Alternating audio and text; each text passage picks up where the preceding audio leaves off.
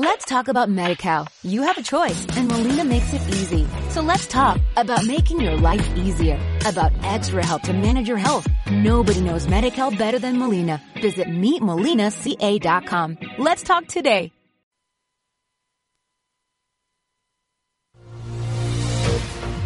Metódica, programa de actualidad, análisis y debate para acercarnos al acontecer político y actual de Medellín, Antioquia, Colombia y el mundo.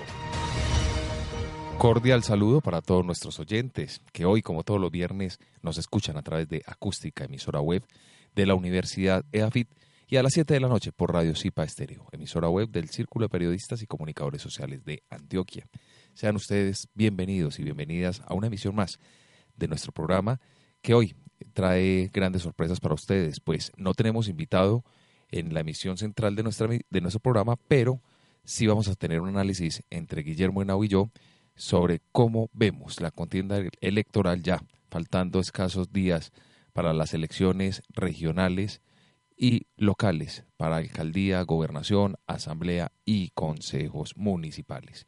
Entonces, ahorita va a estar muy muy interesante porque Guillermo y yo vamos a analizar cómo están cada, una de los, cada uno de los candidatos y de las candidatas a estos cargos de elección popular y a quienes nos escuchan fuera del país, contarles eso, que Colombia se le aproxima ya el 27 de octubre las elecciones a estos cargos tan importantes, porque aquí es donde se define casi que la línea política de nuestro país y de los territorios. En Antioquia, pues es donde hemos hecho los especiales eh, para la alcaldía, para la gobernación, y hemos traído a cada uno de los candidatos que han podido y a los que no, pues también los hemos invitado, pero por circunstancias, por condiciones y por agenda no han podido acompañarnos, pero siempre los estuvimos presentes a todos, tanto para la alcaldía de Medellín como para la gobernación de Antioquia. Y bueno, sin más preámbulo, quiero enviarle un saludo muy especial a nuestros corresponsales ubicados en diferentes países de América Latina, de Oceanía y por supuesto a mi compañero y coequipero, a Guillermo Henao, quien siempre ha estado aquí atento, pendiente, acompañando todo este proceso y toda esta jornada electoral que ya se aproxima en este 2019. Guillermo, a usted muy buenos días y bienvenido. Andrés, ¿cómo estás? Muy buenos días para ti, muy buenos días para toda nuestra audiencia, para toda la gente que nos escucha aquí en la casa, en EAFIT, para la gente que nos escucha en las diferentes partes del mundo, la gente que nos escucha por medio de nuestra página web www.metodica.com.co, la gente que después nos escuchará por medio de aplicaciones como iBooks. Muy contento, Andrés. Ya esto va a terminar, ya es momento de ir recogiendo todo lo que se ha hecho durante todo este tiempo. Muchas campañas ya están utilizando el eslogan de vamos a ganar. Uno cree que va a ganar. Es un momento de mucha pasión, un momento en el que el trabajo recogido a veces piensa que, que, llegó ya el momento de que esto termine y vamos a, trabajar esos últimos días con mucha fuerza. Así es, Guillermo, como le decía a nuestros oyentes, en la segunda eh, parte de nuestro programa vamos a hacer ese análisis que nos vamos a adelantar, porque lo tenemos pensado y programado para la próxima semana, pero nos lo vamos a hacer esta ya. ¿Cómo vemos nosotros eh, la movida política en nuestro territorio? Y bueno, pues no siendo más preámbulo, vámonos de una vez con nuestra primera sección. Actualidad.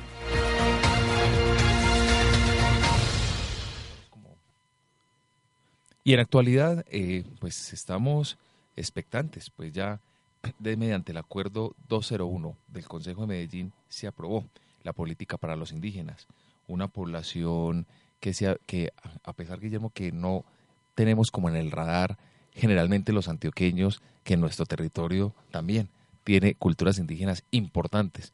Vemos, eh, y, no solo, y no solo en el departamento de Antioquia, es decir, se vienen a habitar la ciudad de Medellín con sus costumbres, con, su, con toda su familia, porque vemos en diferentes partes de la ciudad indígenas, infortunadamente, eh, en la indigencia.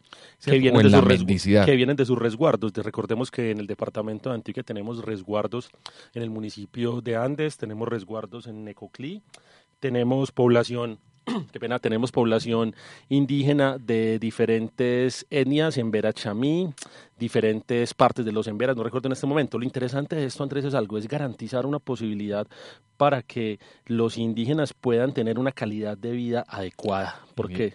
Porque es muy berraco ver a los indígenas en la ciudad de Medellín, es muy berraco, muy triste, hay que decirlo con la palabra que es ver a los indígenas en la ciudad de Medellín en situaciones de mendicidad, ver a la alcaldía de Medellín haciendo alianzas con la gobernación de Antioquia para poderlos volver a llevar a sus territorios y ver que los indígenas no quieren volver. Y mire, Guillermo, unos datos tan importantes. Fueron casi dos años de trabajo alrededor del tema y el Consejo de Medellín eh, aprobó esta semana eh, esta política para indígenas. Es bueno recordar que en el 2017 la Administración Municipal, en convenio con la Organización Internacional para las Migraciones, OIM, eh, empezó el proceso de construcción de esta iniciativa en la cual participaron casi 2.000 personas de comunidades indígenas en mingas y otros eventos para definir prioridades. Eh, es bueno recordarles también que el 47% de sus integrantes participaron de la propuesta y hablaron el proyecto de acuerdo 201. Datos importantes, Guillermo, porque la verdad la capital antioqueña tiene un plan de atención psicosocial que cubre las necesidades de este grupo poblacional y brinda asesorías personalizadas en temas sociales, psicológicos y laborales, además de los educativos. Entonces yo creo que es una noticia muy positiva para comenzar nuestra misión de hoy viernes. Andrés, y sigamos hablando de indígenas, ¿cómo te pareció el proceso que llevó a cabo la población indígena en el país de Ecuador? Durante 12 días de protestas eh, lograron que el presidente Lenin Moreno derogara eh, los decretos por medio de los cuales hacía unos cambios sustanciales en la forma como se administran los recursos en el vecino país de Ecuador. 12 días donde llegaron a haber alrededor de 120 muertos, donde hubo más de mil lesionados y donde además de eso se vio nuevamente en el país vecino eh, cómo los indígenas salen a protestar, cómo los indígenas se toman el poder en las calles, cómo los indígenas hacen que la política se mueva. No solo eso, Guillermo, es que los indígenas se están haciendo sentir y vemos cómo eh, indígenas también reclaman por tanto asesinato. Vimos cómo centenares de aborígenes de todo el país es desde el viernes y el sábado pasado eh, se nos cita en Toribío, Cauca, una, una localidad donde la guerra eh, ha estado presente infortunadamente y llegaron más de 1.500 personas en total, al menos menos de media decena de etnias eh, a protestar, a manifestar por toda la situación que está pasando con el conflicto armado. Es bueno recordar que el acuerdo de paz de 2016, que desarmó a los rebeldes, alivió de forma efímera a esta población de 29.000 habitantes, que el 97% de ellos son indígenas. Eh, entonces vemos, yo no sé, esto me, me, asalta a mí la inquietud y es ver cómo ellos también están saliendo a marchar, a protestar, a dar su voz de voto y, por supuesto, a manifestar y a contarle al mundo que ellos existen, que este territorio eh, históricamente ha sido de ellos. y bueno, yo creo que a mí eso me gusta. A mí, cuando hay violencia, no. Pero cuando salen a marchar, a manifestar su inconformidad, creo que eso hace que un país sea democrático y que, y que eso se inyecte. Eso yo, yo valoro y valoro lo que hacen los indígenas en el Cauca, valoro lo que hacen los indígenas en el Ecuador. Lo que sí no valoro es cuando empiezan con los actos violentos afectando no solo a, personas, sino que también, eh, no sé, toda esa cultura, por ejemplo, Quito, eh, la verdad amaneció destrozado. Yo ahí tengo diferentes posiciones, posiciones encontradas, Andrés. Primero, eh, la protesta como tal no se puede regularizar a tal forma que se vuelva un acto pasivo. La protesta es un acto que, que denota actividad, movimiento, actividad que denota actuación, poder, fuerza. Por lo tanto, a veces decir que la protesta se va a regularizar es decir a la protesta que no exista. Lo que sucede a veces es que si hay desmanes dentro de las protestas que son realizados por infiltrados, que son realizados por personas que no entienden la dinámica de la protesta. Pero digamos que esto también hace parte de esa dinámica. Las libertades individuales no se han conseguido a punta de florecitas, ni regalitos, ni que se deroguen unos artículos, tampoco, unos decretos tampoco se ha conseguido a punta solamente de diálogo. No estoy diciendo que el diálogo no sea la vía adecuada, estoy diciendo que hay momentos en que la protesta se vuelve álgida por la misma razón de ser en sí misma. Guillermo, un dato interesante para traer acá en esta sección de actualidad es que entre el 1 de septiembre y el 7 de octubre del presente año, la Oficina en Colombia de la Alta Comisionada de las Naciones Unidas para los Derechos Humanos registró nueve homicidios de indígenas en el Cauca, además de, de reportar intensificación de agresiones como tortura, reclutamiento forzoso, de menores y desplazamientos de la firma de la paz han sido asesinados 486 líderes sociales o defensores de derechos humanos, cifra preocupante, eh, de los cuales 31 eran indígenas. Y también es bueno precisar que de los 48 millones de habitantes que tenemos en Colombia, el 4.4% corresponden a este grupo étnico. O sea, hay que empezar a visibilizar de nuevo a los indígenas. Uno de los, grandes retos que tienen el presidente de Colombia es no seguir eh, invisibilizando a los indígenas del norte, del sur del país, del Cauca, de todos esos territorios que durante mucho tiempo, primero tienen su normatividad propia porque hacen parte, digamos que de la normatividad especial que tiene este país. Y lo segundo es que son en gran medida productores de todo el agro colombiano y hace que sean sumamente importantes y no pueden ser simplemente vistos como los indígenas que están por allá, como que nada le importara, eh, como que nada les, les afectara, nada les importara, cuando realmente sí son demasiado importantes cultural y a nivel de producción para nuestro país. Guillermo, y como dice el adagio popular, si por aquí llueve, pues en Venezuela no escampa. Y para ello nos vamos de una vez con nuestro informe de Yarin Pérez, nuestra corresponsal venezolana, quien nos envía reporte de esta semana. Muy buenos días amigos de Metódica, les habla Yarin Pérez y estas son las noticias más importantes de mi país, Venezuela. En los últimos días el tema que se ha mantenido en la palestra pública ha sido el nuevo aumento de salario por parte del Ejecutivo Nacional. El salario mínimo acaba de pasar de 40 mil a 150 mil bolívares, excluyendo el bono de alimentación, también aumentado, este incremento, hecho por decreto presidencial, supone un ajuste de 275% de forma retroactiva desde el 1 de octubre. Sin embargo, calculado a la tasa oficial que ofreció este mismo día el Banco Central de Venezuela, a 19.733 bolívares por dólar, este nuevo salario es de apenas 15 dólares al mes. Este aumento representa el tercer ajuste salarial hecho por el Gobierno Nacional en lo que va de año. Esto impulsa a 2019 como el año con menos aumentos del salario mínimo desde que el presidente Nicolás Maduro llegó al poder.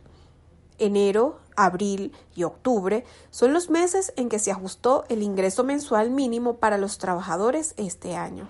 Esto está por debajo del promedio anual de cinco aumentos salariales que trazó el Ejecutivo desde 2013 hasta 2018 aunque el récord sigue marcado durante el año pasado, cuando en medio de la hiperinflación se elevó el salario mínimo en ocho oportunidades diferentes. Por su parte, el presidente encargado de Venezuela y de la Asamblea Nacional, Juan Guaidó, insistió en que el incremento de salario mínimo es insuficiente pues, en sus propias palabras, no alcanza ni para comprar un cartón de huevos y medio kilo de queso. El momento para ejecutar el incremento salarial también parece haber sido estudiado por el Ejecutivo. No en vano, este ajuste llegó en medio de una ola de protestas de los trabajadores públicos, en especial de los sectores de la industria básica, la salud y la educación, quienes reclamaron un salario digno. El Observatorio Venezolano de Conflictividad Social reportó, por ejemplo, un total de 708 protestas durante septiembre en todo el país. Más de un tercio, es decir, 36,44% de estas concentraciones estuvieron vinculadas con reclamos salariales, mientras que otro tercio fue por la poca calidad de los servicios públicos como el agua potable o la electricidad. A esta situación se añade otro problema, y es una nueva crisis de escasez de gasolina que tiene a los venezolanos sumidos en largas colas para poder surtir sus vehículos. Los venezolanos pasan hasta seis días en grandes filas o deben pagar sobornos a, a, las autoridades para cargar combustible en un nuevo capítulo de las fallas de suministro de combustible, principalmente en los estados fronterizos. De los 23 estados del país, la situación de escasez es más grave en seis de ellos, como Zulia, cuya capital es Maracaibo, y Táchira, también fronterizo con Colombia, así como en Bolívar, limítrofe con Brasil.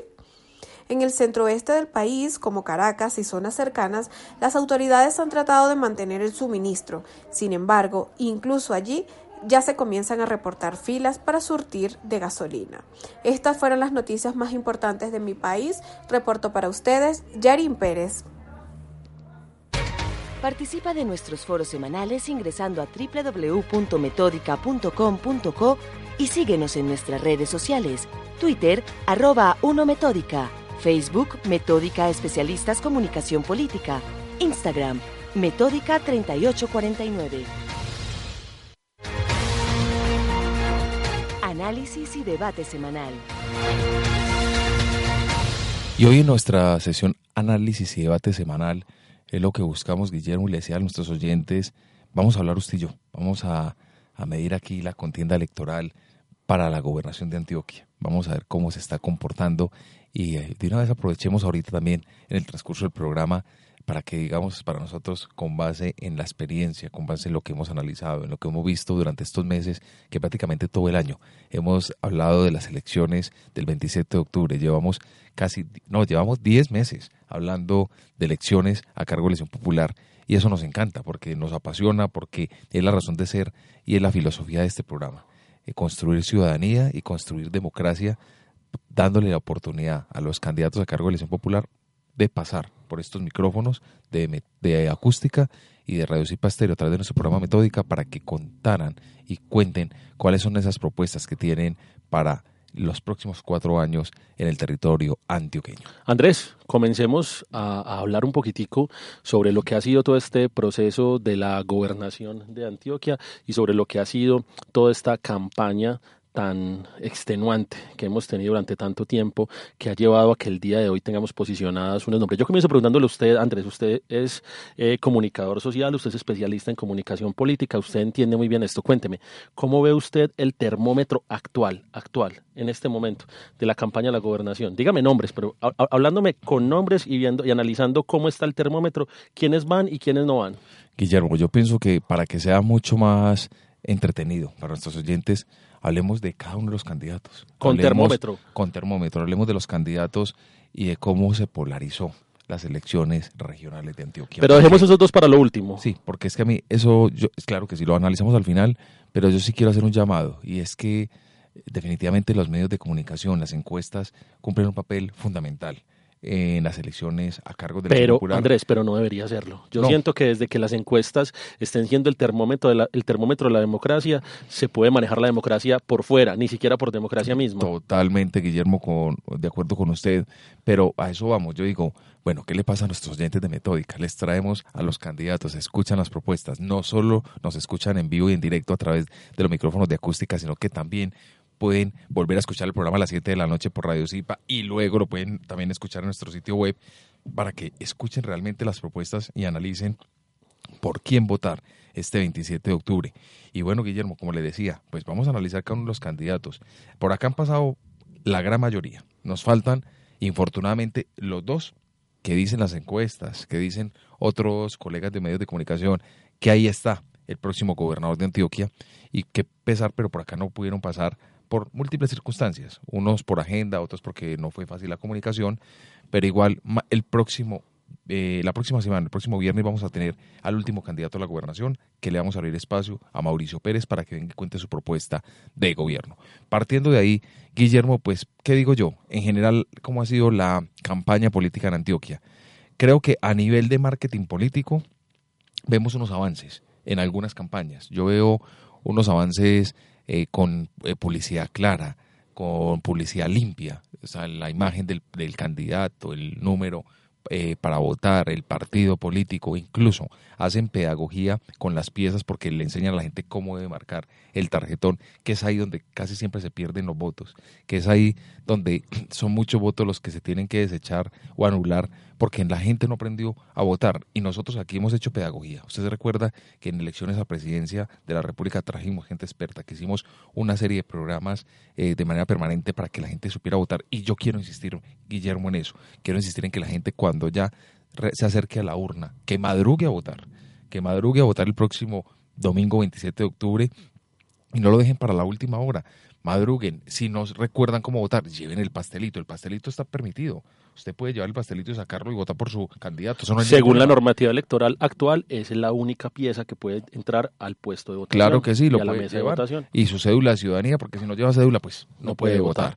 Andrés, Y- yo te propongo que hablemos uno a uno de los candidatos, que por acá ya empecé a, a revisar a los candidatos que iba analizando. Comencemos con uno que no pasó por acá, y yo creo que es un candidato que a pesar de que es poco conocido, digamos que hizo una propuesta que fue bastante, eh, digamos que beligerante, o fue bastante mal vista por el electorado. Hablamos de Juan Esteban Mejía candidato a la gobernación por el partido Colombia Rena, perdón, por el partido Colombia Justa y Libres, el candidato de este grupo político que aglomera más de 500 o 600 iglesias en el país. Hablo de iglesias grandes, no hablo solamente de las microiglesias. Este candidato como tal, recordando que el partido Colombia Justa y Libres goza de tener senadores de la República. Este candidato, recuerdo que en varios debates manifestó que si él fuese gobernador de Antioquia, vendería a la fábrica de licores de Antioquia.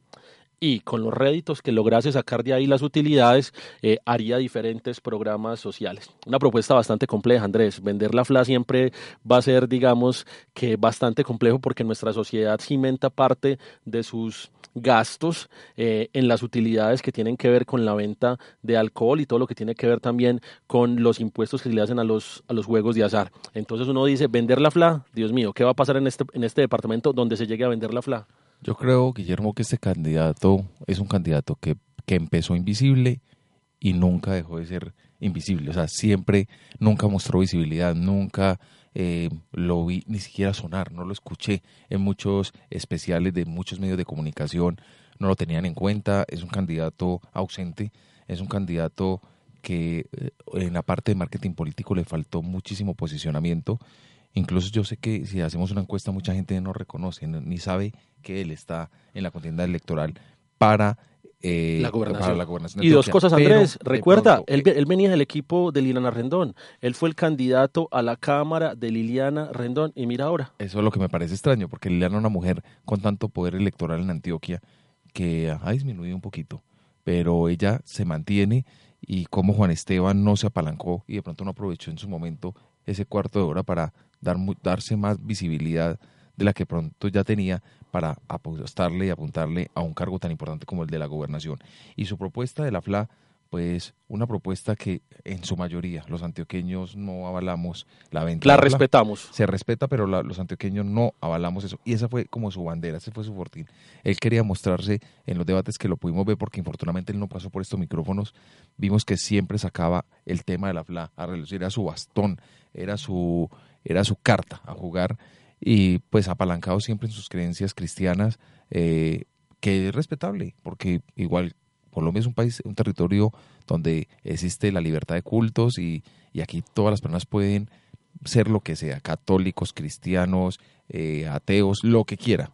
Es respetable, las leyes colombianas hablan de un territorio eh, que respeta, que respeta las creencias como tal. Y bueno, pues lo- la verdad, veo este candidato, no sé si para unas próximas elecciones, porque yo la verdad diría que él puede ya dejar ahí hasta, o sea, ya, ya se midió, ya lo que logró, y yo creo que ya este candidato para unas próximas elecciones tampoco le da. Dos cosas de Juan Esteban Mejía. Es el candidato de Colombia Justa y Libres. Es un voto de nicho. ¿A qué me refiero con voto de nicho? Es un voto que nace de las iglesias cristianas del departamento de Antioquia. Es un voto que no cuenta con mucha estructura, pero sí cuenta con candidatos en diferentes partes del departamento. También, cuesta, también cuenta con listas a consejo, lo cual digamos que le podría dar ciertos voticos, pero es un candidato que ha estado bastante alejado de los radares políticos del, eh, de los medios de comunicación. Continuamos con Juan Felipe Palau. Juan Felipe Palau es el candidato del Polo Democrático y la Colombia Humana UP. Juan Felipe Palau sí tuvo la oportunidad de pasar por acá por los micrófonos de Metódica el programa de análisis político de acústica. Juan Felipe Palau, una persona, digamos que bastante reconocida, fue secretario de gobierno en la administración de Aníbal Gaviria, una persona que además, eh, digamos que, que ha pasado que ha pasado por la administración y que tuvo dificultades a la hora de la obtención del aval y ese aval y el aval que esperaban obtener del Partido Verde les fue negado. ¿Cómo viste la campaña de Juan Felipe? ¿Cómo has visto este proceso y hasta dónde cree que puede llegar el candidato Juan Felipe Palau? Bueno, Juan Felipe Palau es una persona que realmente eh, todos reconocemos como un experto en el tema de seguridad. Es un hombre que su experiencia profesional le ha permitido desempeñarse en cargos muy importantes en el departamento de Antioquia, en la alcaldía de Medellín, y es un hombre que en su momento tuvo mucha visibilidad mediática. Pero si él hubiera tomado la decisión de ser al candidato a una gobernación, yo creo que desde un principio hubiera buscado más visibilidad. Yo creo que a él le faltó eso, le faltó eh, posicionarse más desde el pasado y no estar tan estigmatizado, porque la gente lo reconoce a él por el tema netamente seguridad, que es el tema donde él ha sido experto. Y con, pues, yo diría que en Antioquia todavía hay mucha, mucha población resistente a partidos diferentes a los de derecha y centro. Entonces, ver la apalancada su propuesta con el polo democrático, eh, creo que ahí lo afectó muchísimo a él también como imagen. ¿Por qué? Porque el polo, pues, infortunadamente en nuestro departamento o afortunadamente, pues no es un, partido con mucha fuerza. bueno, infortunado o afortunadamente, Andrés. no, yo tomo, yo hago la claridad y por eso hablé de los dos términos, porque tengo que ser neutral frente a la posición, porque aquí lo que hacemos nosotros desde los micrófonos es simplemente darle a nuestros oyentes la oportunidad y que escuchen nuestra opinión eh, muy respetuosa, por supuesto, eh, frente a cada uno de los candidatos. Entonces yo creo que ahí Juan Felipe Palau no tampoco llega. Yo creo que Juan Felipe Palau tampoco alcanza a llegar o a ocupar un puesto representativo el día de las elecciones. Creo que Juan Felipe Palau se va a quedar también atrás. Es un hombre, es un caballero en todo el sentido de la palabra, pero a nivel de, de elecciones, a nivel de impacto en el electorado, creo que se quedó corto para esta vigencia. Juan Felipe Palau, candidato de la Colombia Humana Candidato del Polo Democrático Alternativo. Yo creo que Juan Felipe le juega otra estrategia, Andrés. Juan Felipe le juega a lograr ciertas cosas. Lo primero es que el Polo Democrático tiene muy clara la jugada de, cara a estas elecciones regionales. Lo primero, eh, no, no de forma gratuita está Víctor Correa aspirando a la alcaldía de Medellín y no de forma gratuita está Amaury Núñez y Luis Peláez también aspirando. ¿Qué significa eso? Yo creo que se están también logrando es que el voto del Polo Democrático y el voto de la economía humana es un voto fiel, es un voto estructurado, es un voto muy racional. ¿Qué logran con esto ellos? Mantener ese voto, mantener la presencia, continuar ahí, con dos posibles victorias para ellos. La primera, mantener la curul de Luis Peláez en la Asamblea Departamental. Y la segunda, que yo creo que es la jugada estratégica de ellos, es lograr aumentar una curul más en el Consejo de Medellín. Y algo que me parece muy interesante de toda la publicidad de, y de toda la comunicación política que logró hacer el Polo Democrático, desde mi punto de vista, siendo esta bastante pobre, desde mi perspectiva, es que así el candidato de Andes, el candidato de Arboletes, el candidato de Támesis no conozca a Juan Felipe Palau, el candidato a la alcaldía de Andes, Támesis, eh, cualquiera del Bajo Cauca no conozca a Juan Felipe Palau, siempre ponía Palau gobernador. Y yo creo que eso es muy interesante porque denota la unión de partido y denota la unidad de mensaje, que creo que es muy, que creo que son las grandes ventajas que tiene el polo democrático alternativo. Yo Juan Felipe Palau lo veo ocupando un cargo, un cargo como secretario de despacho de alguna de las secretarías del departamento. Es un hombre que no genera tanta reticencia dentro del polo. porque es un hombre que tiene conocimiento, es un hombre que sabe de ciudad, que sabe de departamento. Seguramente eh, el candidato o el próximo gobernador de Antioquia lo va a tener en el radar y lo va a tener ahí presente, porque es un hombre, es un buen elemento y es una persona que le aporta realmente a la ciudad. Continuamos con Rodolfo Correa. Rodolfo Correa. El académico. El, profesor. el profesor gobernador, como se denominó él, candidato de la Alianza Social Independiente. Tuvimos la oportunidad de tenerlo acá en los micrófonos de Metódica. Rodolfo, un candidato que digamos que empezó con mucha, pero mucha fuerza se fue quedando con el tiempo, Andrés. Un candidato que con el pasar de los días eh, pareciera que tanto pareciera que tanto el, la gasolina del dinero la gasolina que, el dinero que permite hacer campaña en toda Antioquia se le acabó y por otro lado también pareciera que las estructuras políticas no le funcionaron. ¿Qué pasó con Rodolfo Andrés? Yo pienso que Rodolfo es un hombre que académicamente tiene todo el conocimiento. Eh, como buen docente conoce el departamento, habla de cifras y eso lo ubica y lo hace diferente con respecto a otros candidatos. Pero a Rodolfo, ¿qué le faltó? Lo mismo, Guillermo. Le faltó, él tiene el mismo problema que tuvo Juan Felipe y que tiene eh, el señor Mejía. Falta de gasolina. Falta, de, gasolina y falta de conocimiento por parte de la ciudadanía. Son personajes que son públicos pero no son tan visibles. Hombre, Andrés, pero yo ahí sí te critico. Yo, ahí sí te, sí te sí hago la contraparte. Yo creo que si alguien tuvo la posibilidad de viralizarse eh, por medio de redes sociales, estrategias web y de hacer cosas que llamaran la atención fue Rodolfo Correa. Esa serie de videos que hizo, esa serie de posiciones tan fuertes que tuvo, digamos que en los debates tuvo la posibilidad de ser de los más visibles. ¿Qué pasó entonces ahí en ese caso? Volvemos a lo mismo. Yo creo, Guillermo, que es un tema de marketing, es un tema de posicionamiento de marca y no solo de marca de partido, no solo de marca eh, como candidato, sino como marca propia. O sea, es la marca Rodolfo, es él como persona. Yo creo que ahí sí faltó de pronto asesorarse mucho mejor. Sé que ah, participó, fue muy juicioso. A cuanto debate y foro le invitaban, Rodolfo asistía. Creo que él sí supo aprovechar esa parte mediática, pero se quedó corto en cuestión de lograr, yo digo que ser más concreto con sus ideas. Cuando él hacía sus ponencias, sus ponencias son cargadas de mucho conocimiento y él es un hombre que se extiende mucho en la palabra, pero no redondea y a la gente le gusta mucho que le pregunten y sea claro y conciso. Y Rodolfo, por ser profesor, por ser docente, pues siempre sus respuestas van acompañadas de una cantidad de datos, de cifras que le permiten a él eh, avalar lo que está diciendo. Entonces yo creo que eso ahí, en el momento ya de una elección, en el momento de convencer al electorado, se puede prestar un poco acartonado. Entonces eso hace que de pronto pueda tener un rechazo. Pero vuelvo y te digo, es una persona que Rodolfo no lo pongo tan, tan grave. O sea, Rodolfo puede dar eh, una sorpresa en las elecciones.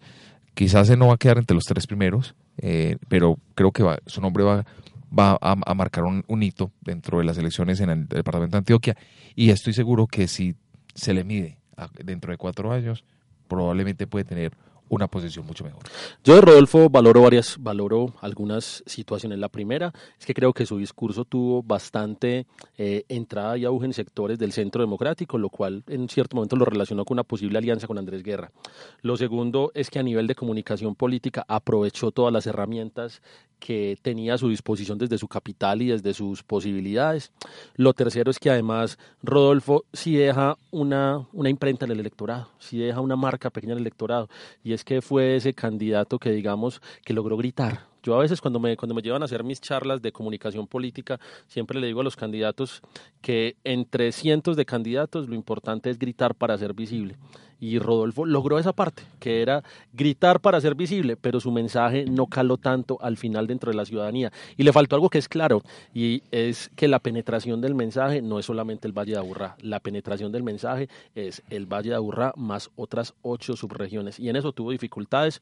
Tienen dificultades los candidatos que no gozan de esa posibilidad, ni de estructura, ni de liquidez para poder visitar todo el territorio. Pues Guillermo, cuando está la palabra gritar, la verdad que eso me asombró de las piezas publicitarias de Rodolfo. Rodolfo en todas las piezas quedó como si estuviera dando un grito. Incluso yo lo asemejé como a las piezas que siempre hemos visto y recordado de Jorge Eliezer Gaitán, las piezas que hemos recordado de, de este líder político tan importante que fue Galán, Galán también, y exacto. es una pieza muy similar. O sea, la, la pieza de Rodolfo me llevó a mí a los 80, a la, a la estrategia comunicativa, a las campañas políticas de los años 80. Y yo creo que, en cierto modo, pues si él quería mostrar eso, creo que del marketing no fue acertado. Yo lo diría que no fue acertado porque lo muestra como un candidato tradicional, un candidato eh, de lo mismo. Y yo creo que ya la gente está cansada de lo mismo. Entonces, Está buscando otras entonces, alternativas. ni caer en, la- en el extremo de la campaña que ahorita vamos a hablar de ella, de otro candidato que no hemos analizado, pero lo vamos a dejar para ahorita, pero, pero tampoco caer como en lo en el conserva, en lo conservador, en lo tradicional. Entonces yo creo que ahí también pudo haber generado él o haber buscado u- apalancarse mejor con una mejor imagen política, con una mejor imagen que lo vendiera él como una persona jovial. Incluso eh, él en la publicidad se ve mucho más veterano que lo que realmente él, porque él es una persona joven, Bastante joven, pero en la- 42 años apenas. pero en la publicidad se ve ya como un señor, un señor ya de 50 años. No sé si eso es bueno o malo, o si ese era el objetivo de sus asesores en su momento, mostrarlo como una persona con experiencia y que no se viera tan jovial, pero yo creo que eso ahí también lo, afe- lo afectó en algo para convencer a otras personas. Porque tú sabes, Guillermo, que estamos en una cultura donde, por ejemplo, la cultura femenina, muchas mujeres, no voy a decir que todas porque hay unas muy juiciosas, como los hombres también muy juiciosos que leen las propuestas, pero la apariencia física también es motivo de elegir. Eh, sobre todo en el, en el grupo femenino. Las mujeres votan muchas veces por candidatos que les parece atractivos sin conocer sus propuestas. Simplemente dice, no, es que me parece muy atractivo, votar por él. Y en este caso, pues creo que Rodolfo no cumplió con esa expectativa. Continuamos con el candidato Mauricio Tobón, candidato que tuvo la oportunidad de pasar por los micrófonos de Metódica. Un candidato que empezó su campaña hace ya varios meses con un tema que para muchos nos pareció gracioso, que era Únete al parche, haciendo referencia al parche que él tiene en un ojo, la pérdida del mismo por, por haber estado usando pólvora. Este candidato que hizo parte del gobierno de Luis Pérez Gutiérrez eh, fue gerente del IDEA y además digamos que, que, al final tuvo varios escándalos por los temas de, de, valor más. El candidato Mauricio Tobón digamos que no empezó una campaña con mucha fuerza, pero a diferencia de otros sí la ha cerrado con un poquitico de más de fuerza. ¿Por qué lo digo, Andrés? Lo digo porque los últimos días ha, digamos que, empezado a arañar ese segundo puesto, a luchar por ese segundo puesto, a ver si de alguna manera logra quedar en la Asamblea Departamental. Porque recordemos que no solamente está en juego la gobernación, por estatuto de oposición, el segundo, tanto en cargos, tanto en cargos uninominales de gobernación como en cargo uninominal de alcaldía, va a ser en su orden. Diputado y concejal, tanto en la ciudad de Medellín como en los otros 125, en los otros 124 municipios de Antioquia. Mauricio Tobón al principio, yo tengo nuestras discrepancias. Si yo decíamos, esa campaña es bonita, esa campaña es fea, nos gusta, no nos gusta.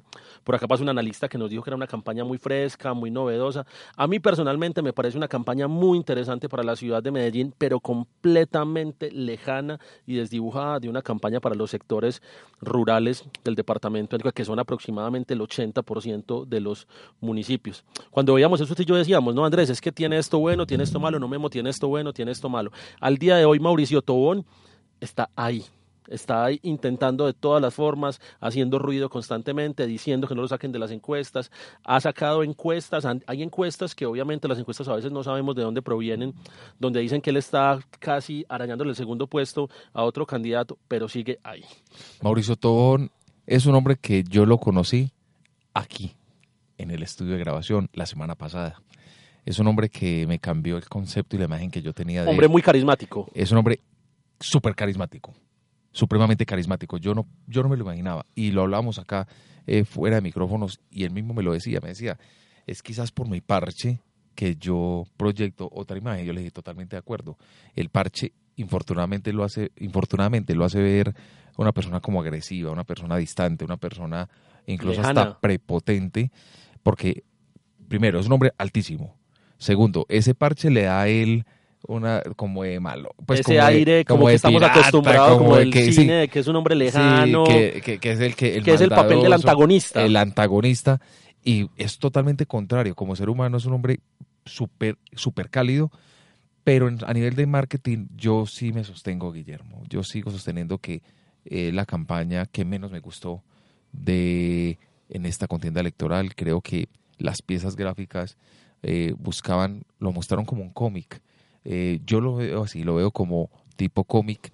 Eh, no sé si bueno o malo, pero a mí, desde, desde mi experiencia, desde mi conocimiento de marketing, yo no lo hubiera asesorado con eso porque yo pienso que la imagen tiene que ser fresca, tiene que ser la imagen que la gente reconozca, independiente que aparezca o no aparezca en el tarjetón, porque sabemos que para el Consejo, para la Asamblea, no aparecen las fotos de los candidatos, pero para la gobernación y la alcaldía sí. Aquí hay que darle claridad. Vemos, porque él estaba apostando, yo creo que a cautivar ese voto del joven, ese voto de la persona eh, que del millennial. Yo creo que a, eso estaba dirigida la campaña de Mauricio Tobón, a llegar a, a ese eh, voto de opinión. Pero eso sería un error, Andrés, porque, porque, no hay, porque no hay de ese tipo de población en los municipios de Antioquia. hay muy poca realmente. eso, Guillermo, totalmente de acuerdo. Entonces, fue una campaña pensada para la ciudad de Medellín, fue una campaña pensada para el casco urbano de ciudades grandes del departamento de Antioquia, o sea, Valle Aburrá.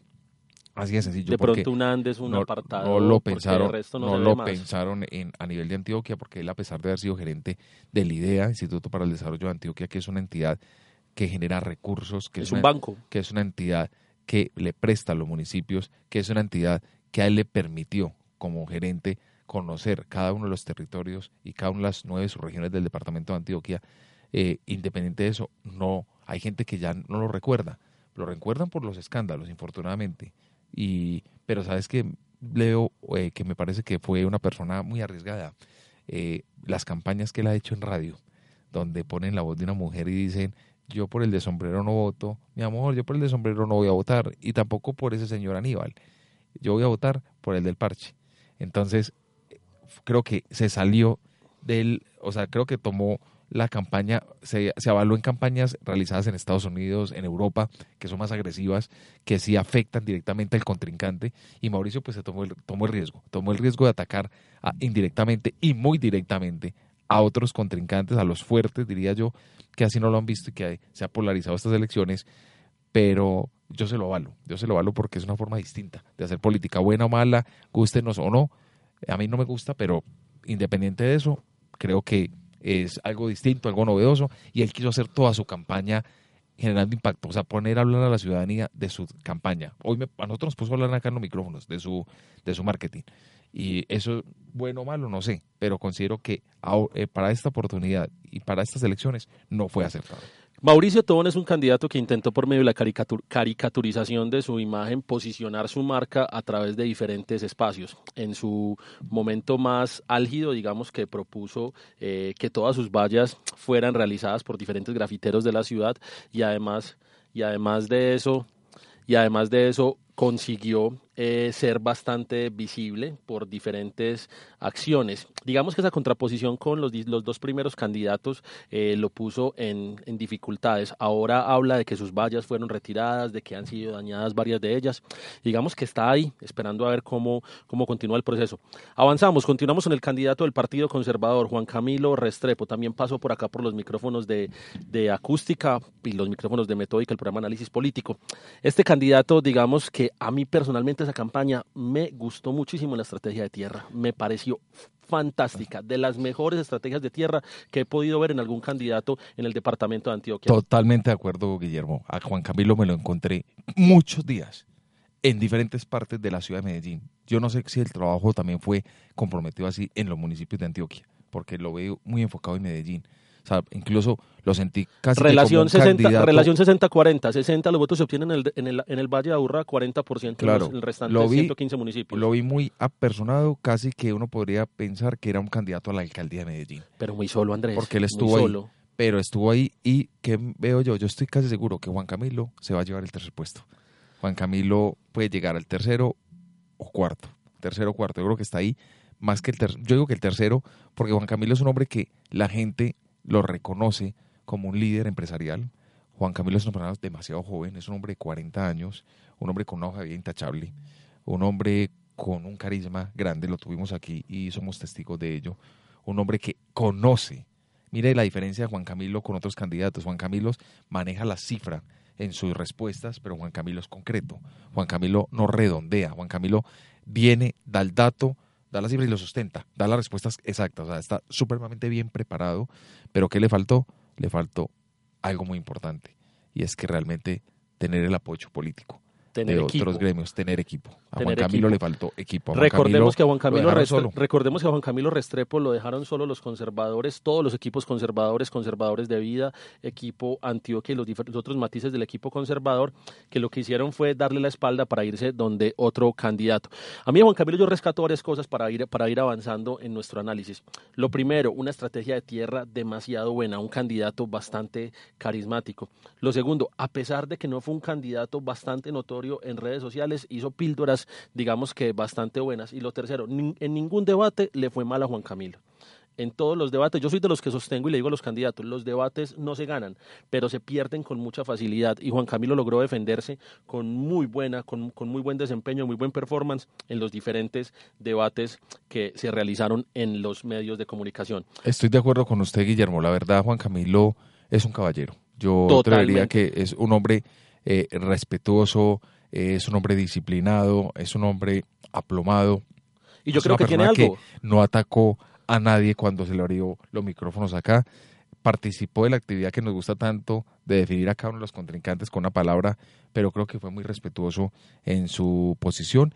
Y es un hombre que yo a él sí le auguro un futuro para unas próximas elecciones. Yo creo que Juan Camilo no debería dejar eh, aquí en saco roto, como decimos coloquialmente en nuestro departamento, esta propuesta, sino que Juan Camilo, si no llega, que es lo más probable, eh, sí continúe haciendo durante estos cuatro años más, preparándose para llegar a la gobernación de Antioquia. Juan Camilo lo veo en dos con Más espacios. madurez, llegaría con 44 años, con más experiencia, con un poquitico de conocimiento más en el sector público, sería una gran oportunidad. Y yo creo que Juan Camilo le van a ofrecer un cargo. Yo creo que Yo Juan creo Camilo que Juan Camilo o va a ser ministro de alguna cartera o viceministro o va a estar en muy buen cargo porque se lo merece. Así es. Avanzamos, ya ahora estamos llegando a los dos primeros lugares según las, las, las últimas encuestas. Llegamos a Andrés Guerra. Andrés Guerra Hoyos, hijo del gran líder político liberal colombiano Bernardo Guerra Serna, un líder que la semana pasada tuve, tuve, la, tuve la oportunidad de conocer el libro que le sacaron, El Socio, un libro donde cuentan la, la vida política de este gran líder que hasta el año 2004, 2005 todavía estaba eh, dando lidia, todavía estaba en las movidas políticas. De esta familia salen dos hijos políticos famosos. Sale Bernardo Alejandro Guerra Hoyos, actual concejal de Medellín, y sale Andrés Guerra, que ya ha pasado por la Asamblea Departamental, candidato al Senado de Colombia, candidato a la gobernación de Antioquia y actualmente candidato nuevamente a la gobernación. Digamos que una campaña muy buena, a mi parecer ha sido una campaña muy bonita y a diferencia del resto de campañas del Centro Democrático, desde el carisma, desde el carisma que tiene Andrés Guerra, nunca ha atacado, nunca ha atacado. Es la única campaña que yo veo de Andrés Guerra del Centro Democrático donde no se despotrica del otro, donde no se habla mal del otro y donde no han intentado la polarización, porque lo han llevado siempre a la siembra, al discurso positivo, a la esperanza.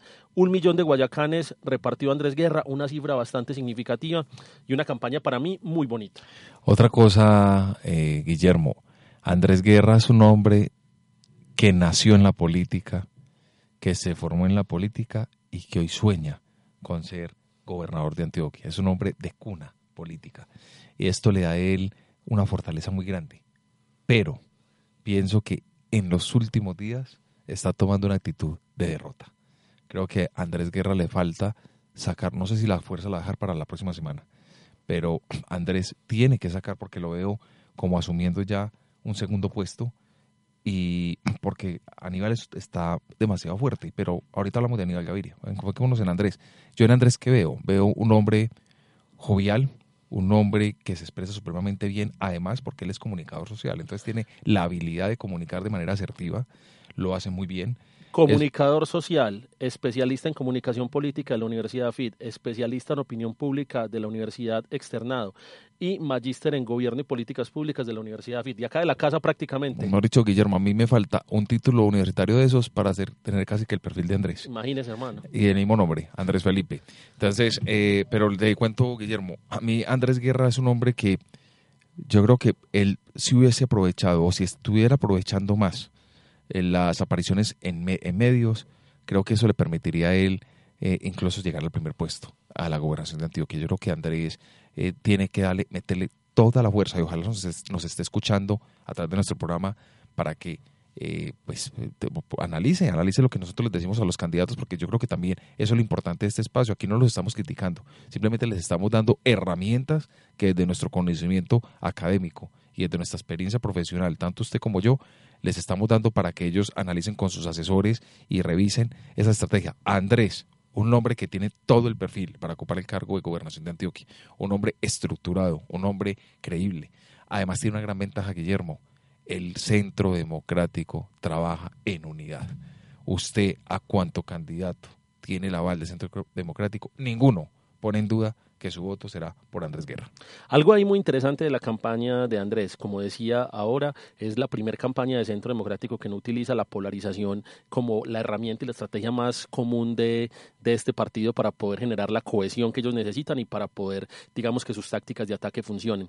Pero me parece algo muy interesante que creo que se ha visto en los últimos días y es que Andrés Guerra ha sido capaz de desmarcarse de Álvaro, de Álvaro Uribe Vélez en diferentes formas y que además de eso, Andrés Guerra Guerra podría llegar a catapultar ese liderazgo que él quisiera tener en el departamento de Antioquia. Yo personalmente pienso que para esta no le va a dar. Ahí empiezo ya a poner mis puntos de vista. Bueno, Guillermo, y yo tengo toda la posición diferente. Yo creo que el próximo gobernador de Antioquia va a ser Andrés Guerra. Yo creo que Andrés no le va a dar en esta, en esta oportunidad. Entonces vámonos ya con el último candidato, Aníbal Gaviria Correa, un hombre nacido también en cuna política, un hombre liberal eh, de principios, un hombre, un hombre con una experiencia ya alcanzada tanto en la alcaldía de Medellín como, como gobernación de Antioquia, una persona que pues indudablemente conoce el departamento mejor que el resto de candidatos, que conoce la ciudad mejor que el resto de candidatos, porque ya la ha vivido, ya la ha sentido, ya la ha liderado, pero creo que llega un hombre con una imagen un poco desgastada a nivel política.